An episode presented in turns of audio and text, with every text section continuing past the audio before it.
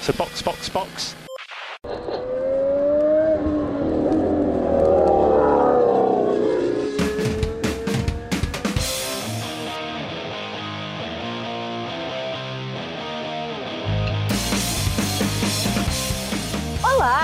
Sejam bem-vindos ao episódio 109 do Box Box Box, o original. Eu sou Aninha Ramos e estou aqui com Denis Augusto. Olha, hoje vamos falar de duplas que fizeram muito sucesso. E eu quero ver qual dupla vai sucesso com o nosso podcast. Você, que tá do outro lado, quem sabe? E Felipe Junqueira. E eu estou muito feliz porque eu vou poder tirar umas histórias do fundo do baú, o que é sempre divertido.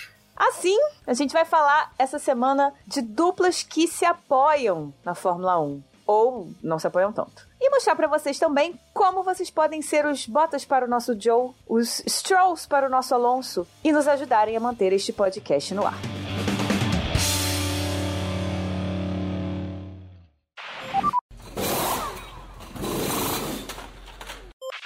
Começar, primeira dupla que a gente vai falar é muito, muito, muito, muito antiga, é lá do- dos primórdios da Fórmula 1. Mas o, o Flip tem uma história legal pra contar. Legal não, né? Não sei se é legal.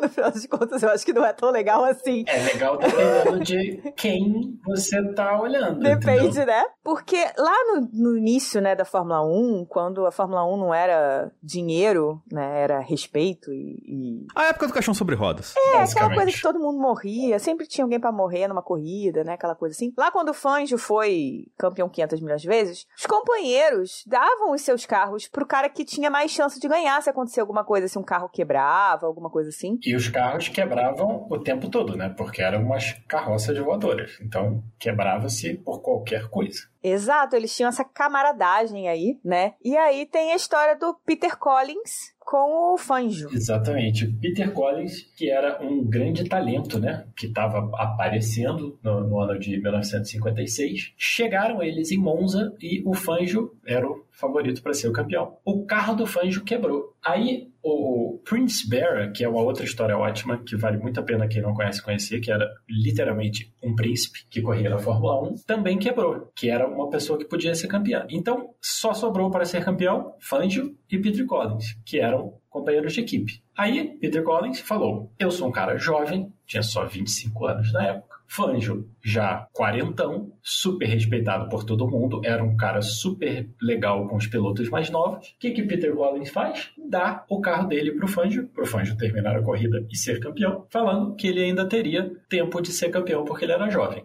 Aí entra a parte não tão legal assim, que, né, década de 50, aconteceu o que acontecia com muita gente e Peter Collins, infelizmente, morreu sem ser campeão de Fórmula 1. Coitado. Esse final foi doloroso de ouvir quando o Flip contou essa história primeiro pra gente, porque o Peter Collins foi do caralho, né? Foi um cara muito legal com fãs. Mas era uma coisa comum, era uma coisa de apoio, e a gente vê isso até ali a década de 80, dos companheiros de equipe realmente se apoiando, a não ser que estivessem, né, na briga. Aí, coisa muda de figura. E a gente tem outras, né, duplas que se apoiaram. A gente Sim. tem o Schumacher e o Rubinho, que assim, você pode até argumentar que o Rubinho não estava exatamente apoiando o Schumacher, mas sim a equipe, tem aí um argumento a ser feito. Mas a gente tem, por exemplo, o Felipe Massa e o Kimi Raikkonen, que nos dois anos que eles estiveram na Ferrari, né? Mesmo estando batalhando, eles realmente se ajudavam. Eram bons companheiros de equipes um para o outro. Sim. Voltando só um pouquinho no, no Schumacher e no Rubinho, apesar de ter sido bastante controverso, quer dizer, eu cresci ouvindo como a Ferrari roubava o Rubinho, né, a torta direito, era essa narrativa que a gente tinha aqui, enfim. Hoje, adulta, conhecendo a história, olhando pra trás, não, não é bem isso, né? O Schumacher era outro patamar. E o Rubinho, mal ou bem, apoiou sim, né? Ele, ele era muito bom com setup de carro, ele deixou passar algumas vezes, às vezes sem nem necessidade, né? E é claro, tem sempre aquela questão do quem paga a conta, né? É a Ferrari, então se a Ferrari manda, ele tem que obedecer, mas muitas vezes também era para apoiar a equipe, né? E o melhor para a equipe sempre era ter um, um campeão, e quando o Schumacher era o cara que tinha mais chance de ser campeão, não tem muito o que fazer, né? A gente não precisa nem ir tão longe na lista de países para pensar em outros pilotos que, na situação do Rubinho, não ajudariam mesmo sendo a equipe, entendeu? A gente tem aí uhum. mil casos de gente que, né, não vou citar nomes, Nelson Piquet, que dava uhum. o setup, ah não, meu setup é esse, não, não, uhum. é isso aí, aham, aham, ia lá e mudava, entendeu? É, e o Rubinho sempre defendia aquela questão, todo lugar que ele vai dar entrevista falando dessa época, ele fala muito essa questão que, cara, ele acertava carro bastante, trabalhava o carro até muito mais que o Schumacher trabalhava. Só que tinha, ele sempre fala, tinha um negocinho nele que não, não dava certo, eu não conseguia vencer ele. Ele era brabo. Que é a tal da velocidade, né? Que é o tal do, do que o gênio é, se diferencia do, do, dos meros mortais, digamos assim, tá ligado? Com certeza. Aí eu acho que tem um grande mérito do Rubinho, que muito pouca gente fala e que ele merece melhor do que isso, que é o seguinte: o Rubinho é um cara genial, porque ele achou um nicho para a carreira dele, ele fez uma carreira que ele é respeitado por todo mundo, não tem ninguém que fale mal do Rubinho dentro do automobilismo. Ele teve a noção de olhar para o Schumacher e falar: eu não vou ganhar dele tudo bem, onde que eu vou fazer a melhor carreira que eu puder, sabendo que eu não vou ganhar desse cara? Cara, isso é uma, uma genialidade do Rubinho que, assim, é, é incrível, entendeu? E se você pensar que a carreira do Rubinho, ele carregou o fardo de ser o sucessor do Senna, que ele não estava preparado para carregar quando aconteceu, e mesmo assim ele teve a carreira que ele teve, tem que aplaudir de pé o cara. É, e se você pensar que, por exemplo, agora a gente tem aí Max Verstappen e Sérgio Pérez, e ano passado o Pérez não foi vice-campeão. Exato. Um carro que, pelo menos no segundo semestre, era bastante superior. Tinha tudo para ser campeão, mas na hora do vamos ver, o companheiro de equipe também não apoiou, não é mesmo? e aí o Tcheco não foi vice-campeão. Então a gente tem esses lados da moeda, né, que são interessantes da gente sempre falar. E o Márcio Kimi em 2007, 2008 também foi muito interessante porque no final das contas os dois estavam batalhando diretamente nesses dois anos, né? 2008 menos, mas 2007 2007 ele, eles estavam próximos, né? É que tinha na época a questão da. Era mais explícito isso, muito por conta de, do. Hoje não, hoje sim, né? E aí era muito mais explícito a questão de. Ó, se um o outro tiver na frente em corrida X do campeonato, o quem tá atrás vai apoiar o da frente. E foi isso que aconteceu nos dois anos, tá ligado? No primeiro, uhum. o, o Massa foi ultra suporte pro Kimi, inclusive na corrida do Brasil. E. Não foi na corrida do Brasil, né? Que, que teve uma mudança de posição? Não lembro. E aí você tem o papel contrário também, que o Kimi, o que pôde ajudar naquele ano, ajudou o Massa também no, no ano seguinte. A uhum. gente tá falando de uma Ferrari que pensava na frente, o que você acabou de dizer. Tinha a regra, se tiver na frente na corrida tal, a, a, entendeu? Vai ser assim, para evitar esse tipo de, de problema. Patifaria que rola hoje em dia. E aí, já que estamos falando de Ferrari, vamos falar do nosso primeiro plano. O antigo Smooth Operator agora se chama Monza, porque é uma das pistas mais rápidas do calendário, não é mesmo? E esse plano é aquele que é rapidinho, facinho, que é o de 5 reais mensais, para dar aquela ajudinha pra gente tomar um cafezinho, para quem quer ajudar, mas é a gente sabe que tá muito difícil a vida e 5 reais é um, valor que é mais palatável para quem tá aí na, na dificuldade, mas quer muito ajudar. Quem assinar o plano Monza vai receber um obrigado no final de cada episódio, aquele obrigado geral que a gente dá pro plano Smooth Operator hoje, né? Tipo assim, né? Obrigado. Obrigado de coração. A gente não vai citar nome nem nada, é realmente aquele obrigadinho. Vai participar dos nossos melhores amigos do Instagram, que a Juliana faz enquetes, ela bota informações, coisas que vão ser específicas pra galera dos melhores amigos do Instagram. E vai participar das votações das pautas frias. Não é toda semana de pauta fria que a gente vai ter votação, tá? Porque a gente começou né, tentando fazer toda semana, mas às vezes a gente não consegue ter o tempo de gravar. Então, não dá para ser toda semana de pauta fria a gente botar para votar, porque nem sempre o nosso tempo bate pra gente fazer isso. Mas sempre que possível, tentar ir pelo menos a cada três pautas frias a gente colocar votação para vocês e aí todo mundo tiver no Melhores Amigos do Instagram. Lembrando que todos os nossos planos são cumulativos, então as coisas que estão no Monza vão seguir pro próximo plano. Muito que bem. Aí no segundo plano, a gente vai ter também, né, de novo, um nome de pista, mas antes disso, a gente pode falar, voltando aí à temática do apoio, as duplas que realmente se apoiaram, algumas durante uma temporada, outras durante só uma corrida, mas em alguns desses casos, só uma corrida já valeu bastante. Duplas que certo ponto deram certo, né, cara? Pode dizer assim. Até certo ponto. Pelo menos em uma corrida elas deram certo, vai. É, que, que foram a essência da dupla, né? Algumas em uma corrida, outras um pouquinho mais. É, tem uma dupla aqui que deu certo por uma corrida. As outras deram certo por toda a temporada que trabalharam juntas. A gente listou aqui algumas duplas e vamos começar com, eu acho que a mais forte dessas duplas, que foi Senna e Berger. É mais forte por uma parte da dupla, né? Não, mas, mas a, o Senna e o Berger, eu acho que é quase uma lenda, assim, da Fórmula 1, o quanto que eles se deram bem e o quanto que isso ajudou a equipe a ter os resultados que ela teve. Óbvio que tinha o Senna, óbvio que tinha um carro fantástico, mas o apoio do Senna ao Berger, todas as zonas que eles faziam e, e o Berger jogando pasta do helicóptero e. Não, Galvão se esbalda com essas histórias aí. Então, porque era muito bom. Porque era uma equipe que funcionava muito bem. Porque os dois pilotos realmente se apoiavam. Óbvio que tinha a noção de quem era quem. Óbvio que sim. Berger não era garoto e o Senna também não. Mas dentro da hierarquia havia um grande apoio. É, a partir do momento que se entende o seu papel e se aceita o seu papel, eu acho que essa é a grande questão, né? É muito difícil para um piloto de Fórmula 1, eu acho que para qualquer atleta, qualquer competidor, aceitar que naquele momento o seu papel não vai ser o papel de destaque, que você não vai ser o campeão porque o seu companheiro de equipe é melhor do que você. Mas a partir do momento que se entende isso, é muito mais fácil de se ter uma boa relação de se ter apoio, porque você não vai estar tá ali forçando e de repente passando a perna ali no cara porque você acha que você tem alguma chance. E eu Sim. acho que muito disso foi o, o Senna e o Berger por três anos, né? 90 a 92. E culminou no lá, eu sabia do Galvão, né? Que ele sempre conta a história de que o, o Senna falou que se tivesse tudo tranquilo, ia entregar a vitória para ele na última prova do Japão lá. E ele faz isso na última curva lá e tal, assim, que mostra a broderagem entre os dois ali, né? Que até entregar a vitória Exatamente. no berço dele ali, ele entregou.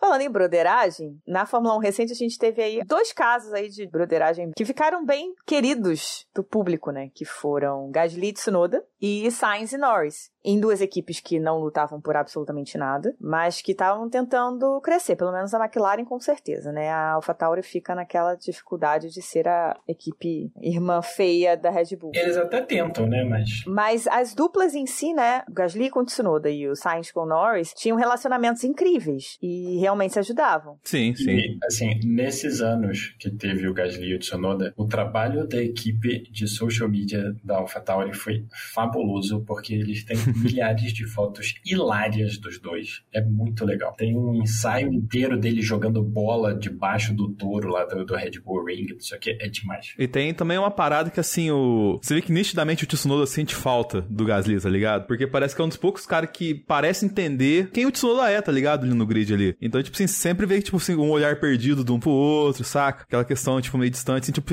parece que eles são, de fato, amigos no rolê ali. Ah, o, o Tsunoda, com certeza, sente falta do Gasly, principalmente porque o Gasly segurava a onda de Helmut Marko e afins para o Tsunoda, né? O Tsunoda era o, júnior da coisa, agora não é mais, né? Então faz uma grande diferença. É, no momento ele tá numa situação estranha, né? Porque ele é o mais novo, mas ele não é o mais novo na equipe e o Daniel Ricardo precisa se provar né? Então, ele é o veterano, mas não é, ele é o líder, mas não é, e ele sabe que na verdade ali os dois estão meio que competindo para ver quem é que vai pegar a vaga do Tcheco, porque ninguém acredita que o Tcheco fique mais do que 2024, se é que vai ficar 2024. É uma situação muito estranha que o Tsunoda tá passando agora, né? Deve ser difícil de, dentro da, da equipe ali, que realmente haja um apoio, e não porque eles não querem, não porque eles não, não se gostem, não porque eles não queiram se apoiar, mas porque tá tudo muito nebuloso dentro da AlphaTauri e no segundo assento da Red Bull, né? Pois é, era o que eu ia falar. A gente sabe muito bem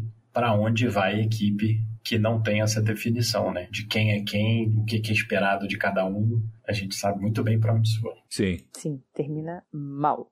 E o Sainz e o Norris estavam na McLaren num momento em que a equipe começou a crescer, né? É, foi ali 2019, 2020. Tinham, pô, Carlando foi assim, o chip do Twitter e da galera, né? Todo mundo se divertiu horrores com os dois juntos, né? Os, os, vídeos na McLaren fizeram super sucesso. A McLaren eh, também aproveitou ao máximo que pôde a sintonia entre eles. mas é aquilo. A equipe não estava lutando por nada. Então é mais fácil você ter uma boa relação quando nenhum dos dois tem chance de ser campeão. A partir do momento que os dois estão nivelados e tem chance de ser campeão, fica bem mais difícil. Falaremos disso mais adiante. Uhum.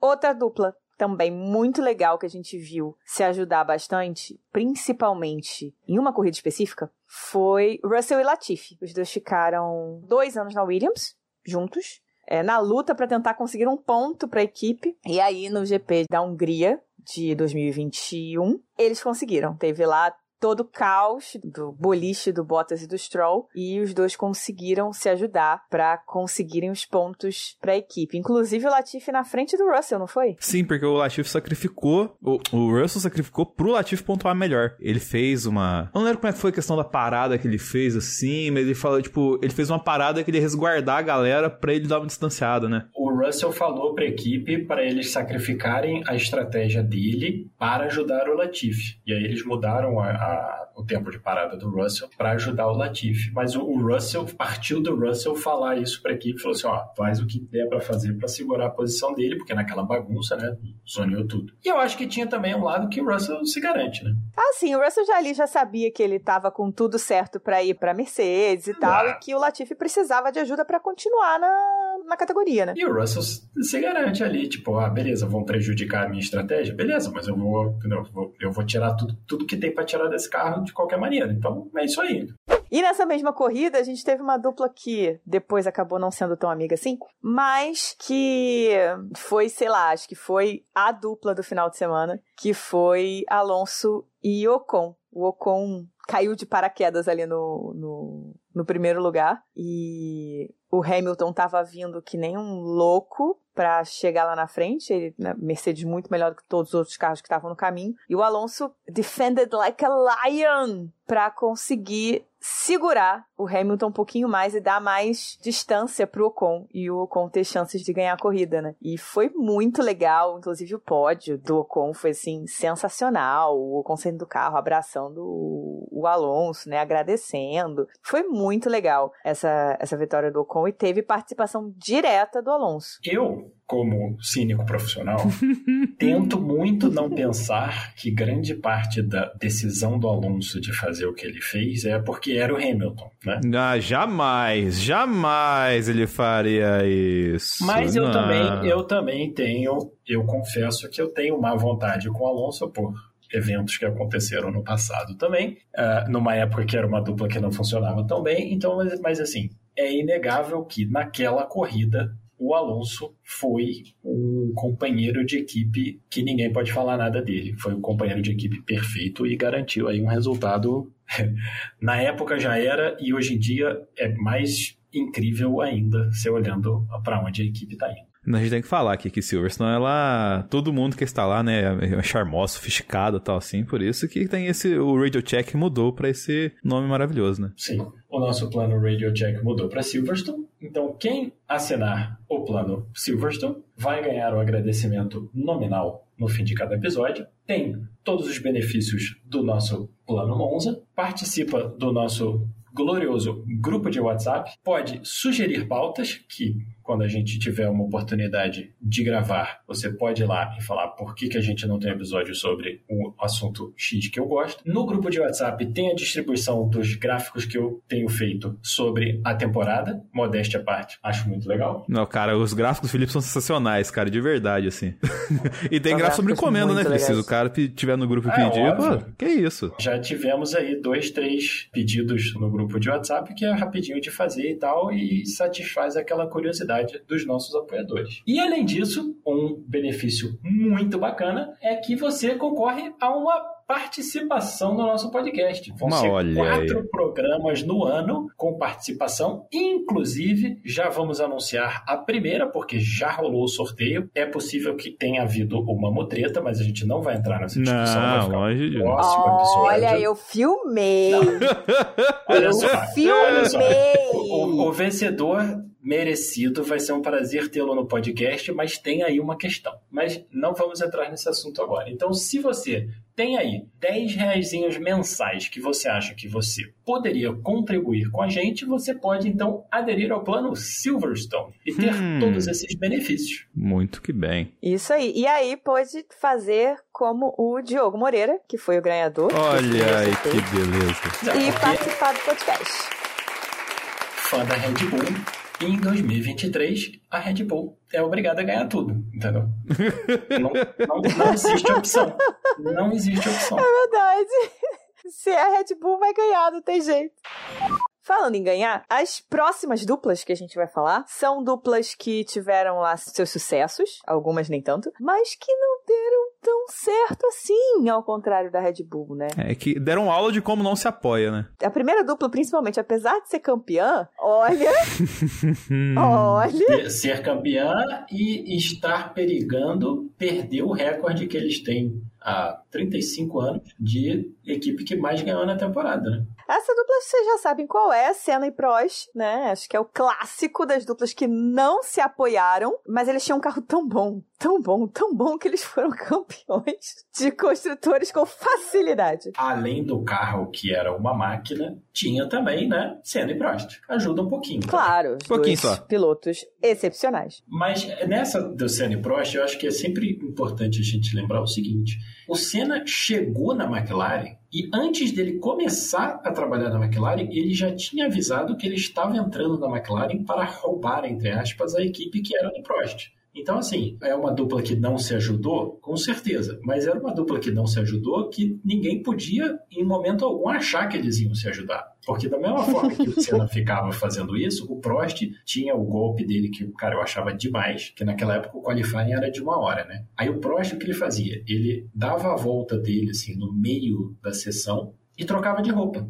Botava a calça jeans e ficava lá no box, porque ele falava que era o seguinte, era ele falando pro Senna o seguinte, eu já dei a minha melhor volta, agora você vai lá e faça uma volta melhor que a minha. Por quê? Porque ele sabia que no qualifying ele não conseguia bater o Senna. Então ele estava torcendo pro Senna rodar, bater o carro, estragar alguma coisa. Então assim, ninguém ali estava se apoiando. né? De jeito nenhum. De Se tem uma coisa que eles nenhum. não fizeram foi se apoiar. E temos, que já falamos, inclusive, né? A gente estava falando do GP da Hungria, do Alonso fazendo uma coisa muito bacana no GP da Hungria. Gente pode falar também do, do ano que o Alonso não fez uma coisa tão legal no GP da Hungria, que foi 2007.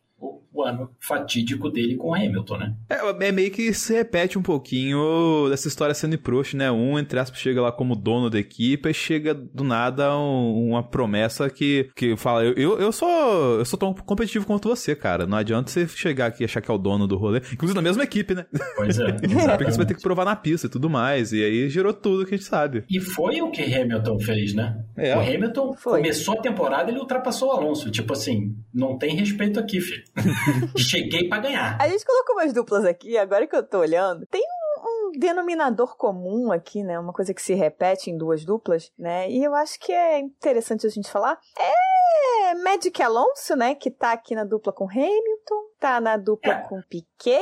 Mas olha só, aí tem um outro componente nessa lista que a gente não pode esquecer, que é o nosso glorioso Esteban Ocon, que tá nessa lista por causa da dupla dele com o Pérez, mas assim, pensa na carreira do Ocon e me diz um companheiro de equipe que saiu do lado do Ocon e falou, não, o Ocon é meu camarada. É. Inclusive, poderia estar aqui nessa lista Ocon e Alonso, tá? Exatamente. A gente botou o Ocon e o Pérez porque eles, assim, Quase muito literalmente quase se mataram, né? Ali naquela corrida da Bélgica, meia coisa dava errado, o Ocon podia ter sofrido um acidente bastante grave. Não, o Ocon, ele, ele é de vanguarda, né, cara? Porque ele é dessa categoria de duplas que dão errado desde antes de ser uma dupla na Fórmula 1, né? Não, o Ocon, ele é, ele é profissional nisso, né? O cara, antes de chegar na Fórmula 1, já tinha brigado com um cara que ia ser companheiro da Fórmula 1 dele. Meu Deus, Ocon tá assim desde o kart, meu Deus. É muito profício. Inclusive com o atual dele, né? Que, inclusive até Então, é- questões extra-pista. É isso.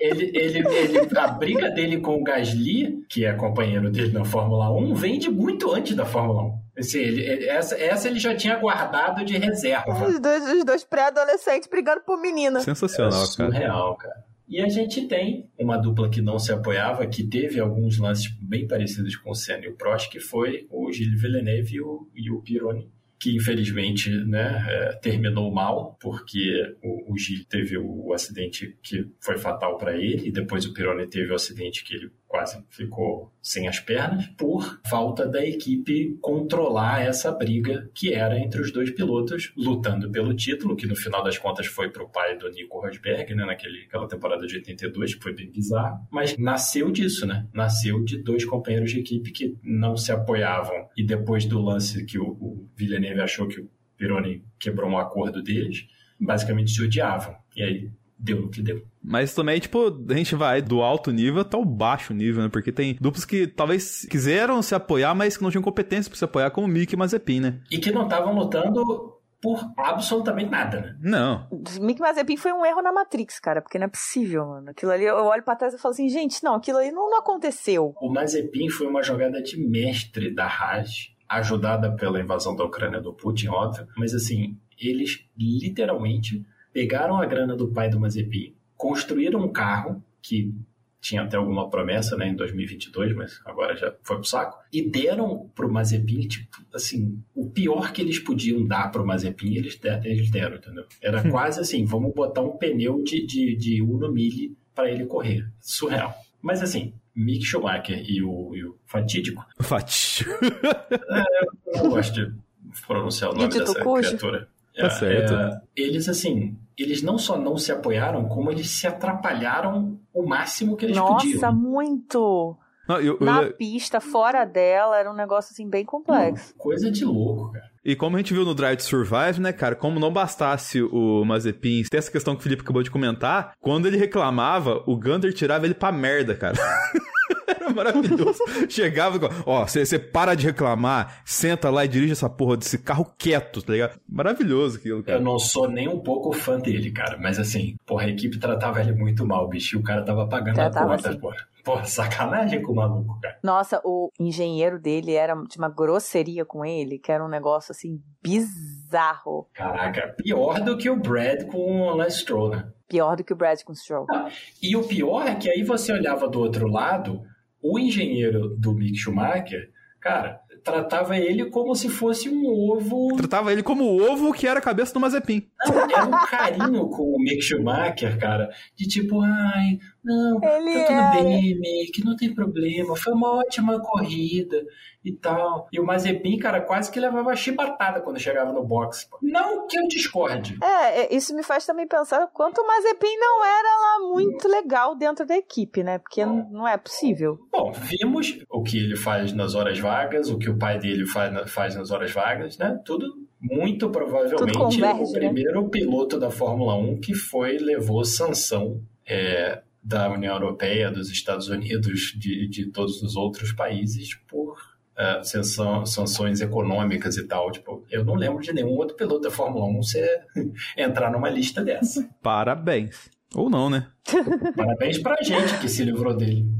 Ah, sim. Além de tudo, ele era uma porcaria de piloto, né? Se fosse piloto que é sacana, que é safado, que não quer isso e aquilo, a gente já teve um monte. Mas, tipo, o cara ainda por cima era uma bosta de piloto. Ele era triste. Mas uma coisa que não vai deixar a gente triste, na verdade, ninguém fica triste nesse plano, porque é um plano que você tem que estar. Você sempre gosta de estar. Que é o cenário 7, que ele mudou num nome bem peculiar, que é para Interlagos, amigo. É o plano de Interlagos, todo mundo vai estar tá lá. 25 reais mensais para você chegar. Saudades do Galvão narrando o GP de Interlagos, tá ligado? É, por que, que eu digo de esse plano?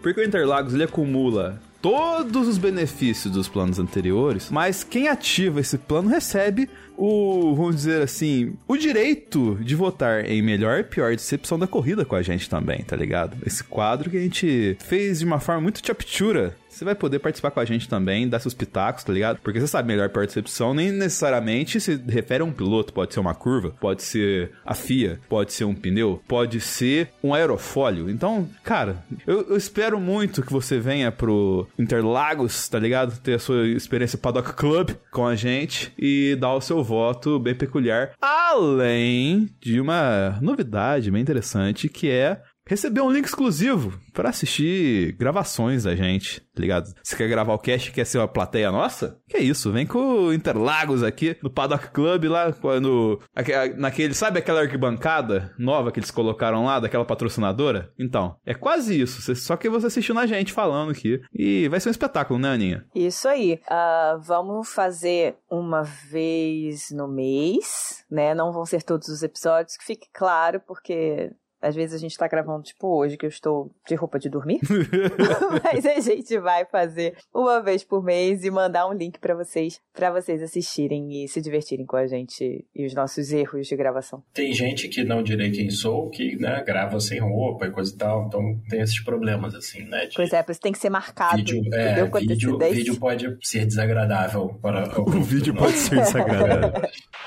Falando em desagradável, teve algumas duplas aí que se apoiaram, mas também tiveram tretas. Né? Imagina. Né? Como senhor Hamilton e senhor Nico Rosberg, que foram uma boa dupla por algum tempo. E aí, em 2016, o Rosberg falou: não, eu quero ganhar esta caceta. E até se bater, os dois se bateram, né? E o negócio foi tão pesado, tão pesado pro Rosberg, emocionalmente, psicologicamente falando, que ele renovou como, né, o campeão, fez um puta contrato e tal. E aí depois ele parou e falou assim: cara, não quero. Já deu. Não quero, eu quero agora curtir minha vida. Sou campeão, sabe? Fiz o meu melhor, dei o meu melhor. Virar influencer de YouTube. Sou campeão e vou curtir minha vida, vou curtir minha mulher, vou curtir meus filhos, sei lá. E saiu fora em 2000, no início de 2017, deixou a Mercedes Mercedes meio na mão, né? E aí a Mercedes chamou o Bottas, que fez aí uma outra dupla importante desses últimos anos. Eu tenho a questão da contestação e eu vou trazer aqui por conta dessa questão da dupla de Hamilton e Bottas. Mas que é pra gente puxar já uma coisa que nunca dá discussão quando a gente fala de Fórmula 1 recentemente, que é a temporada 2021, né? Nenhum problema com essa Nenhuma temporada. polêmica. Não, nenhum Não, problema. Porque assim, o Bottas conseguiu ganhar as vitóriazinhas dele lá, beleza, tudo mais assim. Mas quando ele, vamos colocar assim, o Hamilton precisou efetivamente de uma dupla para disputar o campeonato, ele ficou meio a pé, né? GP do México aqui, atrasar um, o Verstappen lá atrás. É, o cara do México é muita sacanagem, né, velho? Olha só. Se não fosse a temporada lastimável que o Sérgio Pérez está tendo, o Bottas ia ser o, o, o companheiro de equipe mais inútil dos últimos tempos. Né? Porque, assim, eu não lembro de um lance assim de você falar assim, não, pô, ali o Bottas pô, salvou o Hamilton. O Bottas estava ali, entendeu? Existia um outro carro da Mercedes. Sim. E aí você pega pro outro lado, o que o Pérez pôde fazer, que foi lá na Turquia, aquela disputa maravilhosa com o Hamilton na chuva lá e tal, aquelas atrasadas lá em Abu Dhabi, assim, no, na última prova, pra a, favorecer o Max, ele Bom, fez. 2021, o Pérez tem uma mão na taça do, do Verstappen gigante, porque Total. ele é, defendeu ali, igual o Alonso quando deu aquela ajuda pro Ocon, o Pérez também deu uma ajudada pro, pro Verstappen ali na última corrida Abu Dhabi que foi gigantesca. Sim. Só que faltou talento no restante da vida dele, né? Na, na Red Bull. Pois é. O apoio ficou, no caso, em 2021, né? Porque 2022 e 2023 o Verstappen tá sendo campeão sozinho. Em 2022, o Tcheco nem vice-campeão foi. O Verstappen esse ano vai ser campeão de, de construtores, pô. De construtores, exatamente. e aí é que, é que tem a parada, né? Em 2022, o Verstappen já era campeão, né? Sem problema nenhum. E ele tinha a oportunidade de ajudar o Tcheco a ser vice-campeão. E ele escolheu não ajudar. Mas aí tem aquele lance. De Mônaco. Exato, que ninguém nunca falou exatamente, mas que o Verstappen ninguém falou. nunca vai provar. Vou fazer, é, não vou fazer. Já falamos e vocês sobre sabem o assunto. E fim de papo e não me encham mais a paciência. Porque todo mundo ficava pensando, pô, lá no México o Max campeão, né? Vai ajudar, vai dar uma vitória pra ele. O, Max te vira, rapaz. É, mas, mas eu sempre pois falei é. isso, cara. Olha só, o Verstappen tem uma, uma, coisa interessante que é o seguinte: ele só pensa nisso, cara. Ele não tem outro interesse. O, o maluco chega de uma corrida que ele pegou um voo de 5, 6 horas para para voltar para casa, senta no simulador e vai correr de carro esporte com a, com a, equipe dele. O maluco só pensa nisso, cara. Você acha que ele vai falar, ah, não, pô, pode ganhar essa? Porra, não tem essa. Pô, nenhuma dupla que poderia apoiar o Max é o Max e uma terapeuta, né? Olha, esse aí eu acho que é bem necessário, hein? Tem muita coisa ali para trabalhar, cara. Muita, muita. Essa aí é tipo top 1 de necessidades de Max Verstappen Total. na vida. Aliás, vale, vale lembrar sempre que a gente falou da segunda batida do, do Rosberg e do Hamilton na Espanha, que foi a primeira vitória do Verstappen, né? A primeira corrida dele da Red Bull. A Mercedes deu a primeira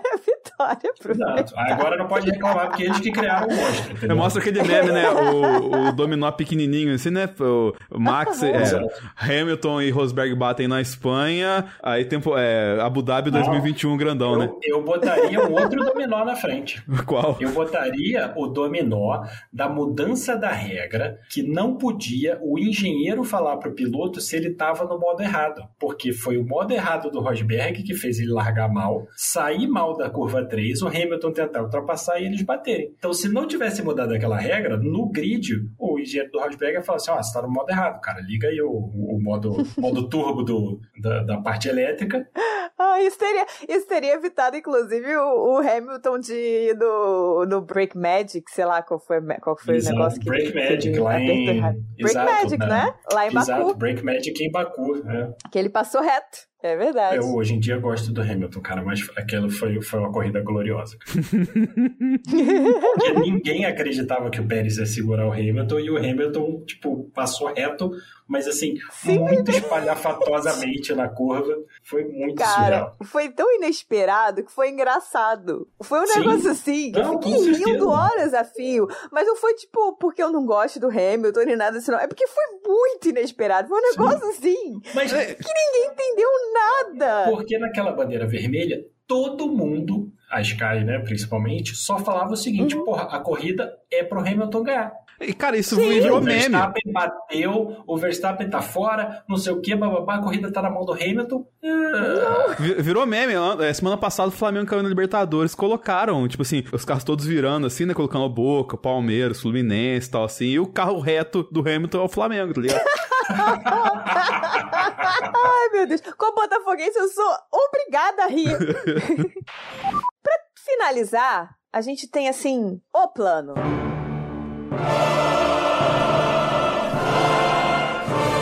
Que se você paga, você merece. Entendeu? É aquele plano que você fala assim, eu mereço tá aqui. Se você tipo... pagou, é porque você mereceu, né? Exatamente. Se você tá aí é porque você merece, porque você pagou, entendeu?